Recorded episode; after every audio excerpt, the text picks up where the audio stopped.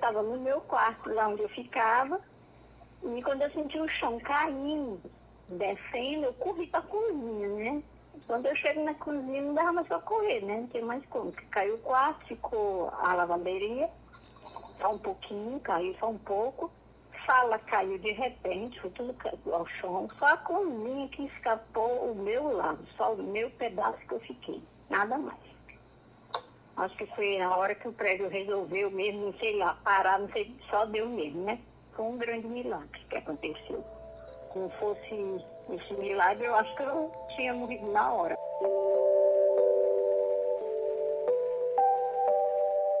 Este é o podcast Reconstrução Edifício Andréa, uma série especial do Sistema Verdes Mares sobre um ano do desabamento do prédio de sete andares que marcou a história do Ceará. Eu sou Chase Viana, repórter do Sistema Verdes Mares, e neste episódio você vai ouvir sobreviventes dessa tragédia e familiares de quem teve a vida encerrada por ela. No dia 15 de outubro de 2019, às 10h28 da manhã, aconteceu em Fortaleza uma das maiores tragédias já vistas no país. Um prédio residencial de sete andares desmoronou em segundos. Acaba de cair um prédio nesse exato momento, aqui na Tibus Cavalcante com Tomás Acioli. Bem na esquina. Olha aí, meu Deus, oh meu Deus.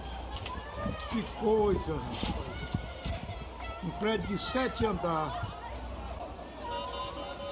Chamar o bombeiro. Bombeiro. Meu Deus! Bora, Thiago. Meu Deus! Nossa, só Olha aqui, cara, na frente aqui do cliente que eu tava agora, ó. O prédio desabou, cara. Aqui na, na Tibus Cavalcante. Em frente o cliente aqui que eu tava, mas tu acredita? Tá cheio de gente dentro, cara. Cheio de gente dentro. O edifício Andréa ficava localizado no bairro Dionísio Torres, na zona nobre de Fortaleza, e estava passando por reformas nas colunas de sustentação quando veio abaixo. A operação de buscas e resgates durou mais de 100 horas, segundo o Corpo de Bombeiros do Ceará. Dos escombros foram retiradas 16 pessoas, apenas sete delas com vida. Uma delas foi a dona Cleide Carvalho, que você escutou no início deste episódio. Sala caiu de repente, foi tudo ao chão. Ela trabalhava como diarista no apartamento 101, o da aposentada Maria da Penha Bezerril Cavalcante, que morreu na tragédia. Só deu mesmo, né? Foi um grande milagre. A dona Cleide trabalhava no edifício Andréa há 21 dos 60 anos de vida dela. Mas, como ela mesma diz, tempo nenhum vai fazer esquecer o que ela enfrentou naquele dia. As sequelas que ficaram no corpo, aliás, são lembretes diários. Eu ia perdendo meu pé, né? Eu ia perdendo meu pé, né? Um pouco, né? Aí eu tenho uma platina no pé. E aí eu estou na fisioterapia para poder ver se eu consigo voltar a andar normal sem muleta, né? Ainda ando de muleta porque senão machuca, né? Eu fiquei com muita dor nas costas. Aí eu tenho que estar tomando um remédio todo dia para poder aguentar sair de casa, né? Eu estando assim, é difícil de eu conseguir um trabalho. Eu sou do CineDP, mas o Cine não vai me dar uma carta sabendo que eu não vou poder, né? Ninguém vai querer ninguém assim. Esse problema ainda, né? Eu fui a sobrevivente que acho que teve mais sorte, né? Eu mais o Davi, né? Porque eu orei muito, né? Pedi muita Divino Espírito Santo e quando vi já estava com aquele lugar só para mim sair mesmo. Então isso eu nunca vou esquecer, né? Todos os dias eu lembro. O Davi, de quem a dona Cleide está falando aí, é o Davi Sampaio, aquele estudante de arquitetura que foi resgatado na tarde do mesmo dia do desabamento. Assim de nome você pode até não lembrar, mas provavelmente deve ter visto por aí a selfie que o Davi mandou para a família, ainda soterrado, para dizer que estava bem. A gente foi até o apartamento onde o Davi está morando com os pais dele, aqui mesmo em Fortaleza, para conversar com ele sobre aquele dia. Seu Paulo? E aí, seu Paulo, tudo bem? O imóvel é de um parente deles, é emprestado. A família ainda não conseguiu se reerguer completamente depois de perder tudo mesmo já tendo garantido cerca de 135 mil reais pela desapropriação do terreno, pagos pela Prefeitura de Fortaleza. Os danos financeiros, então, e felizmente, foram os maiores. Davi saiu praticamente ileso debaixo das ruínas. Estava na cozinha pra, é, tomando café, eu tinha iniciado é, a tomar café. E foi quando eu ouvi um barulho é, muito forte de algo caindo no chão, entulho. O barulho era de entulho caindo no chão. E logo depois desse barulho forte, é, eu ouvi o pedreiro, que estava com os dois engenheiros lá, é, disse assim, doutor, é, o pilar jogou esse concreto aqui pro lado. Aí eu imediatamente, eu, eu, eu estava comendo assim, eu engoli seco, assim, é, isso não é normal de acontecer. Um pilar não joga um concreto assim do nada. Tá acontecendo alguma coisa. Eu pensei imediatamente, é, isso aqui vai cair, eu não vou ficar mais aqui. Foi então que eu saí imediatamente da varanda, passei pela sala, me dirigi até a porta do meu apartamento e quando eu abri a porta, eu já comecei a ouvir o barulho de desmoronamento.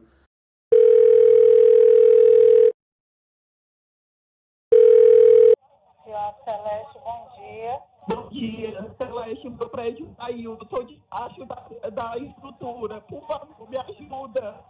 Você está machucado? Eu acho que não, mas está muito comportado.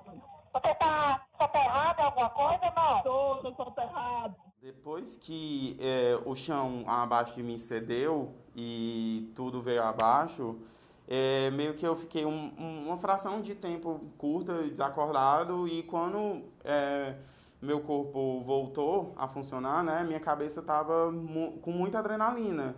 Então eu meio que foi um, um mix de, de poeira, muita poeira, é, entulho, é, emoção e eu comecei, eu chorei bastante no começo e depois de, de um leve surto é, parei e respirei e comecei a, a, pegar em mim, tipo, para ver se eu estava sangrando em algum canto, se eu tinha algo quebrado. Eu mexi minha, meus dedos dos pés para ver se eu ainda mo tinha movimento da, na parte inferior do meu corpo, movi minhas mãos e não sentia nada quebrado e nem minha cabeça estava sangrando. E foi aí que eu, eu liguei para os meus pais para contar, né, avisar que o prédio tinha caído. Paulo Rômulo Martins, o pai do Davi, estava no banco pagando o boleto do financiamento e do seguro do apartamento. Foi quando recebeu a ligação do filho. O Davi ligou para mim de retornando que estava sobreterrado no prédio, o prédio tinha caído. Davi, de palhaçada, brincadeira, eu não acreditei. Depois que o Davi começou a chorar, eu, aí a ficha caiu. Eu não sei como é que eu cheguei lá no prédio, vinha cortando sinal, eu vinha cego, não sei, foi Deus que me guiou. Até o, a, quando eu cheguei lá, estava aquela multidão de polícia, bombeiro, guarda municipal, Estava uma confusão danada. também está observando polícia militar, viaturas, várias ambulâncias. Agora vocês estão vendo, já, tá, já dá para ouvir a sirene, é mais uma é, viatura do Corpo de Bombeiros chegando por aqui para tentar ajudar nesse socorro. A gente ainda não tem. A anestesia do Paulo, porque ele disse que estava anestesiado naquele dia, passou quando viu Davi ser retirado dos destroços pelos bombeiros. Mas a preocupação pelos amigos que possivelmente tinha perdido seguiu doendo. Senhor Judas e a filha dele, que morava lá, que era de, a esposa dele era de Crateus, ele começou a se. Ele estava lá só passando um tempo enquanto recebeu a casa dele, sabe?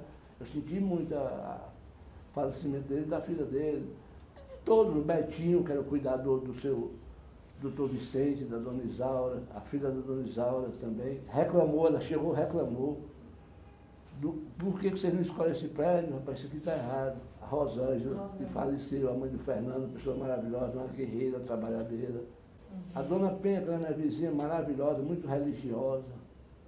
Faleceu, também tinha acabado de fazer uma reforma no apartamento dela, estava lindo o apartamento dela. Foi assim uma tragédia assim que ninguém. Deus abençoou, porque se as pessoas caem aqui ali 5 horas da manhã, eu não estaria aqui contando essa história. Frederic Santana dos Santos, Isaura Marques Menezes, Vicente de Paula Vasconcelos de Menezes, Rosane Marques Menezes, José Eriverton Laurentino Araújo, Maria das Graças Rodrigues, Maria da Penha Bezerril Cavalcante, Antônio Gildásio Holanda Silveira e Nayara Pinho Silveira não conseguiram ficar para contar essa história. Eles foram as nove vítimas mortas na tragédia. me lembro que eu estava no sofá, é, configurando a televisão, quando eu vejo um colega postou num grupo, olha o que acabou de acontecer em Fortaleza. Esse aí é o Felipe Silveira, que estava no sofá de casa em Brasília quando soube do que aconteceu.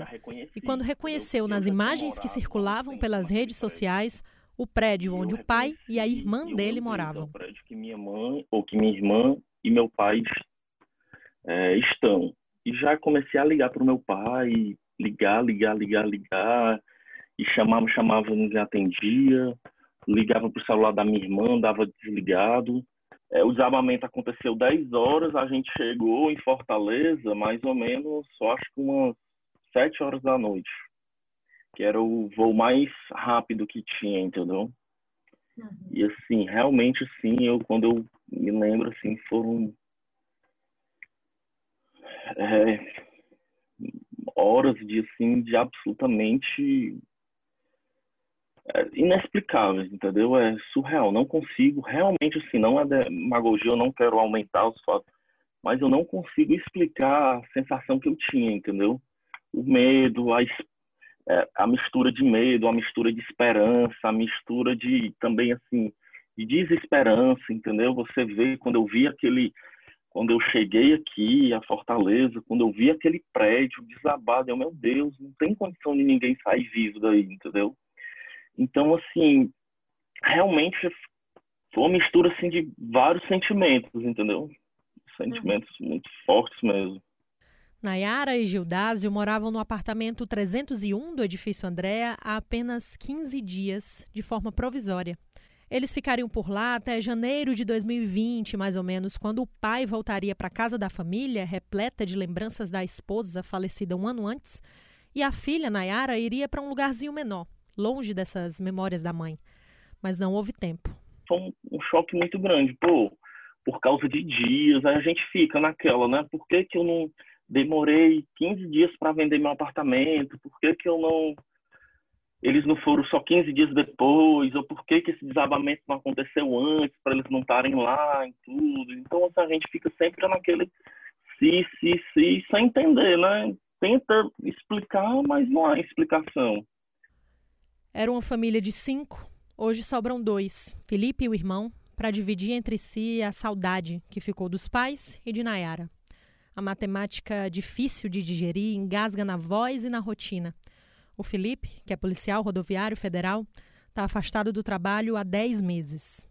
Em junho e julho, minha irmã ficou pedindo muito para mim, para o meu irmão, para nós irmos para Miami em setembro, porque ela tinha sonhado que a mamãe pedia muito para nós três, para que nós três fôssemos para lá, para o local que ela tinha sido mais feliz, o momento de maior felicidade, que foi ela lá na praia, em outro país, e a família toda reunida, entendeu? E eu não queria ir, entendeu? Porque eu tava, tinha acabado de ir para Brasília, tava tendo muitos, muitos gastos e tudo.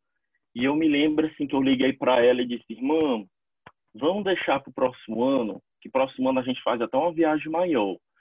Aí ela começou a chorar: "Não, não, irmão, por favor, vamos agora em setembro, nem que seja para passar só quatro dias, três dias, mas eu preciso muito disso, entendeu?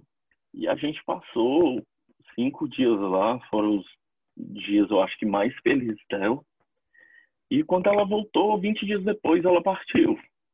Então, assim, realmente foi uma foi uma baita despedida, entendeu? Eu me lembro que tudo, tudo, tudo, tudo que ela queria, eu e meu irmão, a gente providenciou naquela viagem. E a gente não, pô, cara, será que ela sabia mesmo que a gente ia se despedir, entendeu? Então, assim, é algo muito forte, entendeu? Para quem perdeu pedaços imensos de si, sobra saudade.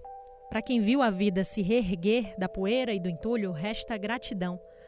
Para todo mundo que se envolveu de alguma forma numa tragédia sem precedentes na história recente do Ceará, fica o sentimento de reconstrução depois que eu, eu sofri o um acidente, um, um mutirão de pessoas maravilhosas se juntaram para levar alimentos, levar roupa, levar vestimenta para mim, para o meu pai, para toda a minha família e todas as pessoas que estavam lá.